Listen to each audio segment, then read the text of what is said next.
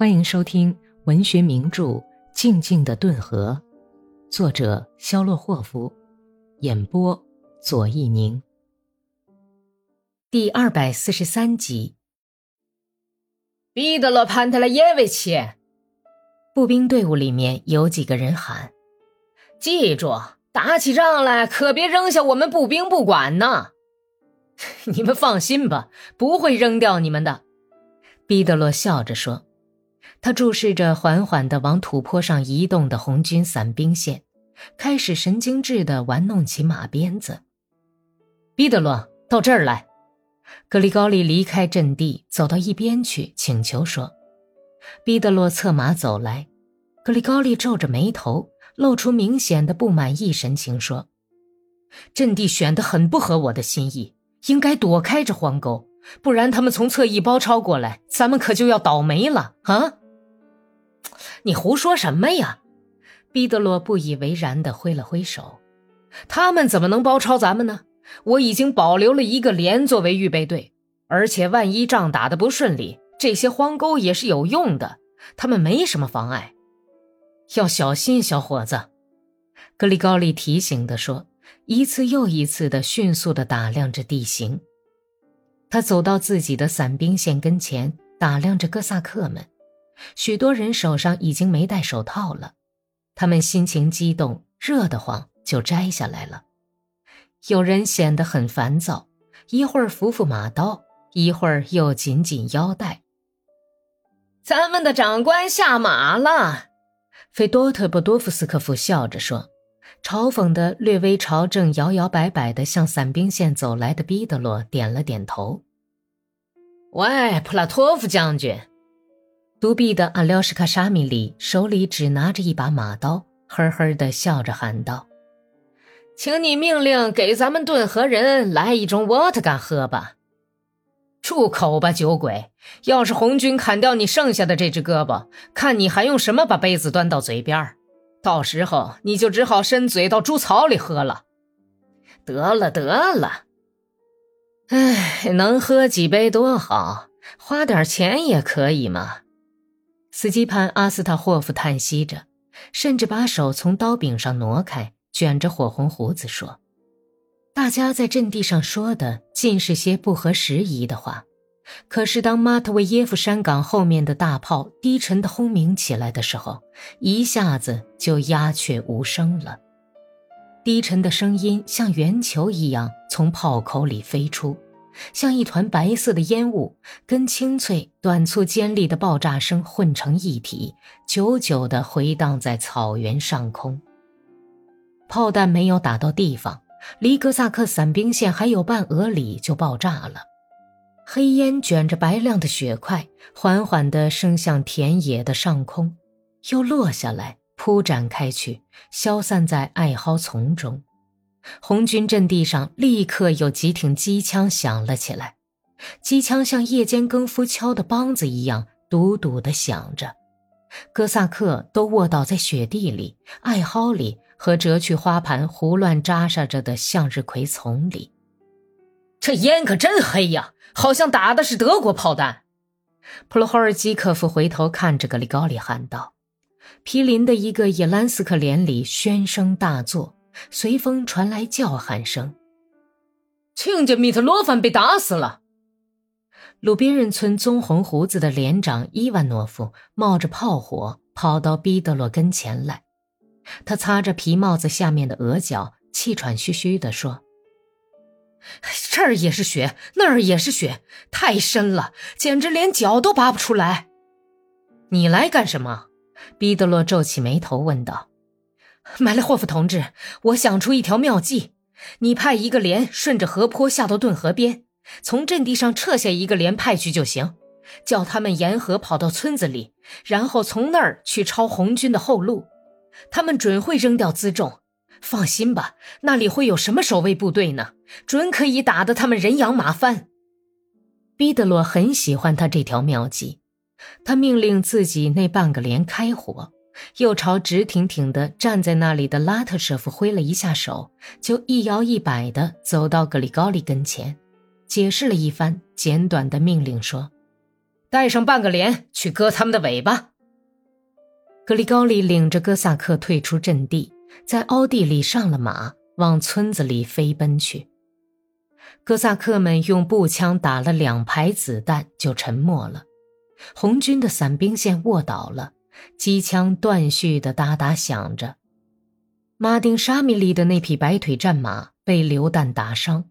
从看马人的手里挣脱缰绳，发疯似的跑过鲁别人村的哥萨克的伞兵线，顺着山坡往红军那方面跑去。他身上中了一串的机枪子弹，于是这匹马在全速飞奔中，屁股向上一冲，拼命一跳，栽倒在雪地上。瞄准机枪手射击！伞兵线上传递着毕德罗的命令，大家都遵令去瞄准。只有那些打得准的枪手开枪，果然奏效了。上克利夫斯克村一个很不起眼的哥萨克一连打死了三名机枪手，于是枪筒里的水沸腾着的马克沁机枪哑巴了。但是新机枪手马上接替了阵亡者，机枪又响了起来，散布着死亡的种子。步枪的齐射声也更加频繁。哥萨克们已经有点烦了，往雪地里钻得越来越深。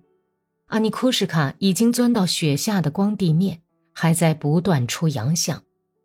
他的子弹打光了，偶尔从雪里探出头来，用嘴唇吹出像田鼠受惊时发出的吱吱惊叫声。啾啾啾！阿尼库什卡像田鼠一样的叫着，用顽皮的眼神瞟着伞兵线。在他右面的斯基潘·阿斯塔霍夫笑得流出了眼泪，而左面的牛皮小王安吉普什卡却怒冲冲地骂起娘来：“得了，坏蛋，真会找开玩笑的时候！”啾啾啾！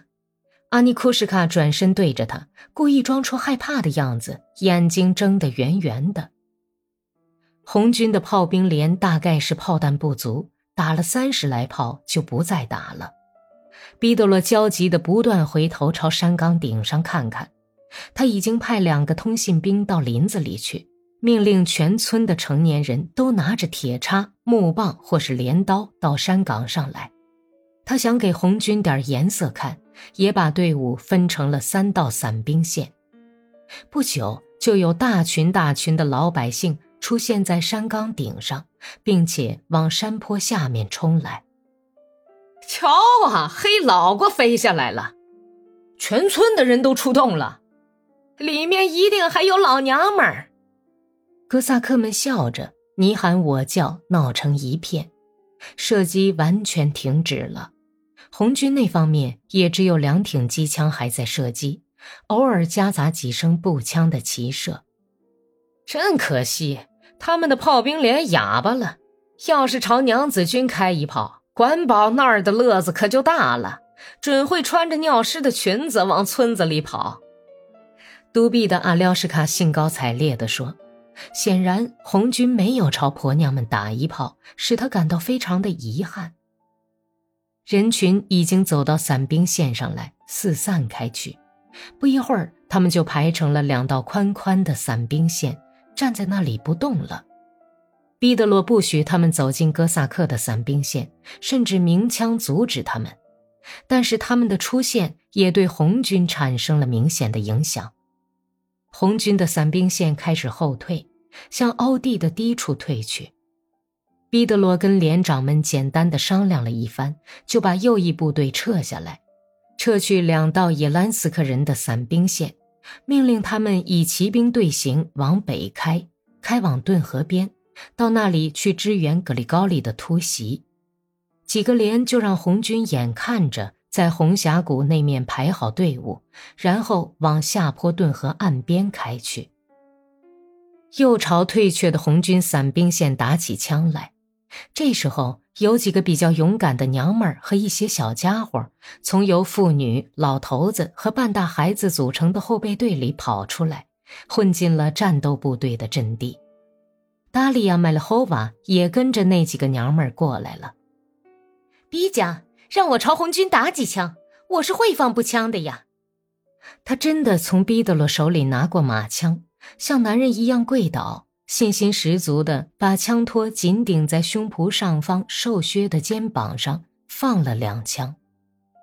可是后备队的人都冻得要命，直跺脚、乱跳、擤鼻涕，这两道伞兵线就像被风吹的一样东摇西晃。